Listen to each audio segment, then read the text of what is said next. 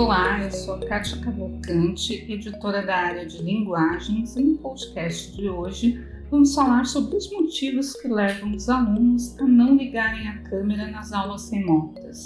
O que pode ser feito pelos professores para contornar esse problema?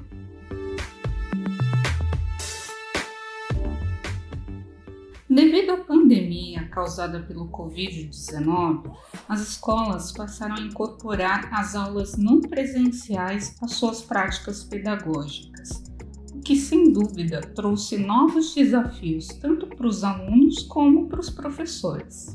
Em meio a muitas novidades, como o uso de novas ferramentas digitais, a dinâmica própria da sala de aula virtual, as adaptações para entrega e recebimento da tarefa de casa, entre outras, um grande número de professores começou a notar um fato curioso.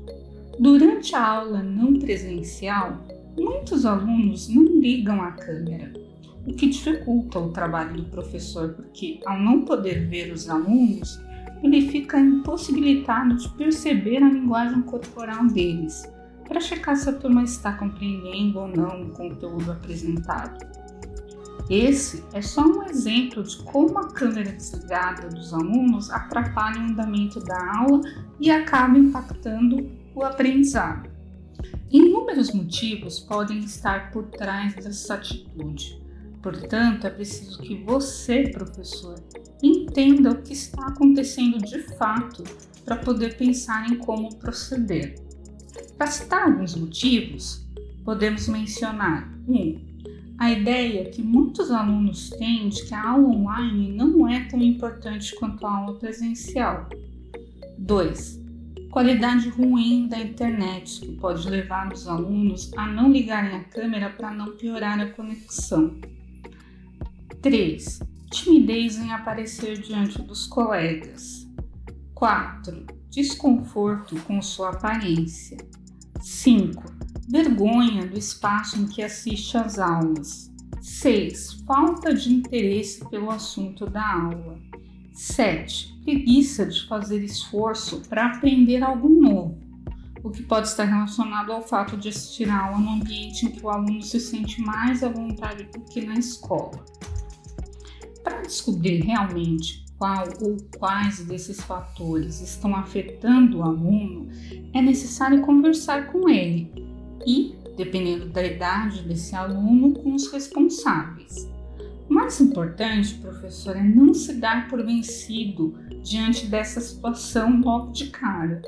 Muitas vezes, algumas pequenas atitudes da sua parte ou alterações na dinâmica da aula já podem motivar a participação por vídeo na aula não presencial. Vamos então a algumas estratégias que você pode utilizar para gerar mais engajamento nas aulas remotas? Eu vou mencionar aqui um total de oito estratégias. Vamos à primeira. Enfatize a, a importância das aulas online para os seus alunos. Eles devem compreender que o objetivo da aula remota, assim como da presencial, é o aprendizado e que, portanto, é imprescindível que eles participem de todas as atividades para que isso ocorra. Segunda estratégia: no início do ano letivo ou do bimestre, estabeleça combinados para as aulas remotas, que incluam o uso da câmera e do microfone. Isso pode ser feito inclusive com crianças maiores ou adolescentes, bastando adaptar a linguagem para esse público. Terceira estratégia: explique que o uso da câmera é importante para que a aula transcorra de maneira eficiente, já que quando alguém fala, quer ter alguma devolutiva de seu interlocutor e perceber como ele reage à sua fala, não é mesmo? Quarta estratégia: no seu planejamento, professor, procure relacionar os conteúdos das aulas presenciais e não presenciais. No caso da sua escola, utilizar as duas modalidades. Associe esses conteúdos de maneira que os alunos entendam que os dois tipos de aulas são complementares. Se as aulas acontecerem apenas de forma não presencial, elabore atividades para serem realizadas antes da aula e cobre essas atividades durante a aula. Sabendo antecipadamente o conteúdo que será trabalhado, os alunos podem refletir sobre ele e passar a enxergar a sua importância, além de terem a oportunidade de formular dúvidas. As atividades pré-aula têm a função de despertar a curiosidade dos alunos e provocar questionamentos para que eles tenham uma postura mais ativa durante as aulas. O professor não pode somente esperar que os alunos tenham esse tipo de postura, mas deve dar elementos para que eles assumam essa posição, fazendo seu papel de condutor, de mediador durante todo o processo de aprendizagem. Quinta estratégia: procure despertar a curiosidade dos alunos para os conteúdos ensinados, começando a aula com uma história ou uma notícia interessante. Esses recursos, obviamente, devem estar relacionados ao conteúdo que será visto e são muito eficientes para captar a atenção dos alunos.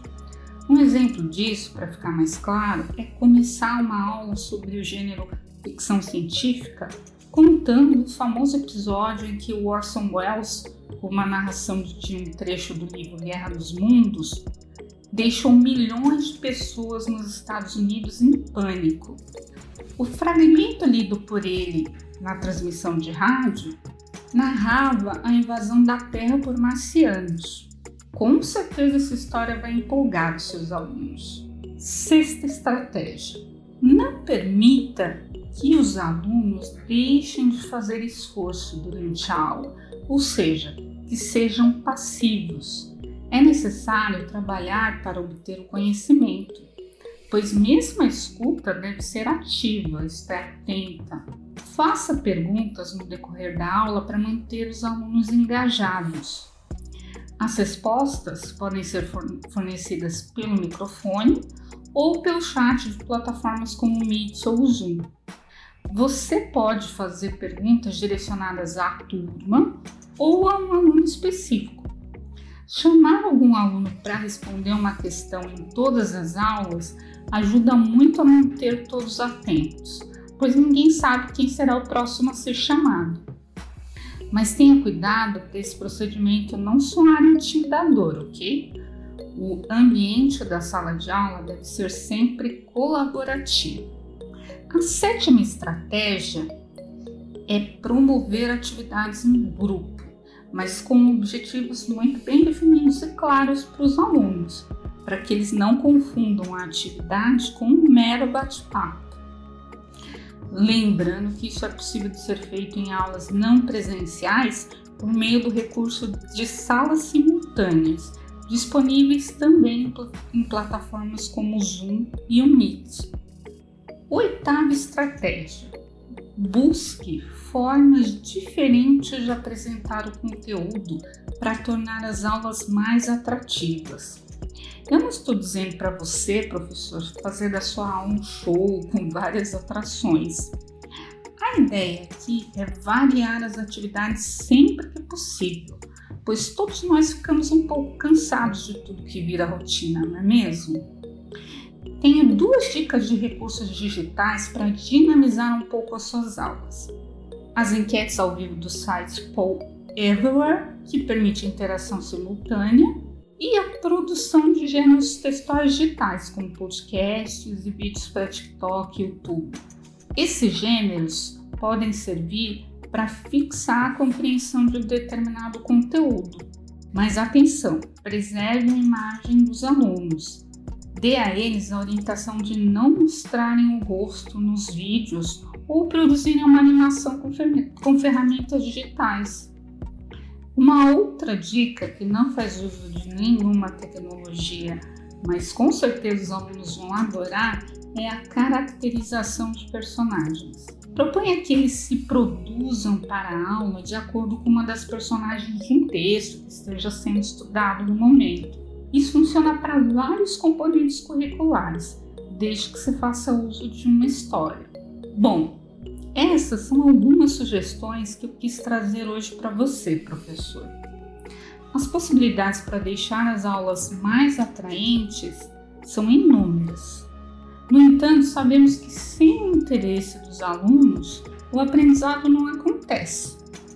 As ferramentas disponíveis contribuem muito com esse processo, mas é necessário que seja trabalhado com eles o gosto por aprender, para que desenvolvam um amor pelo conhecimento, que vai muito além de saber aplicar na prática os conceitos aprendidos. Conhecer a nós mesmos e ao mundo que nos cerca é imprescindível para o nosso desenvolvimento como seres humanos.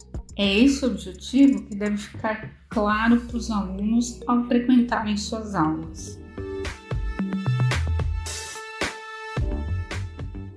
Chegamos ao final deste podcast, uma produção do Sistema Piaget. Espero que você, nosso querido ouvinte, tenha gostado. Lembre que toda semana serão lançados novos episódios sobre o universo da educação. Acompanhe nossas postagens e não perca nenhum episódio. Até lá!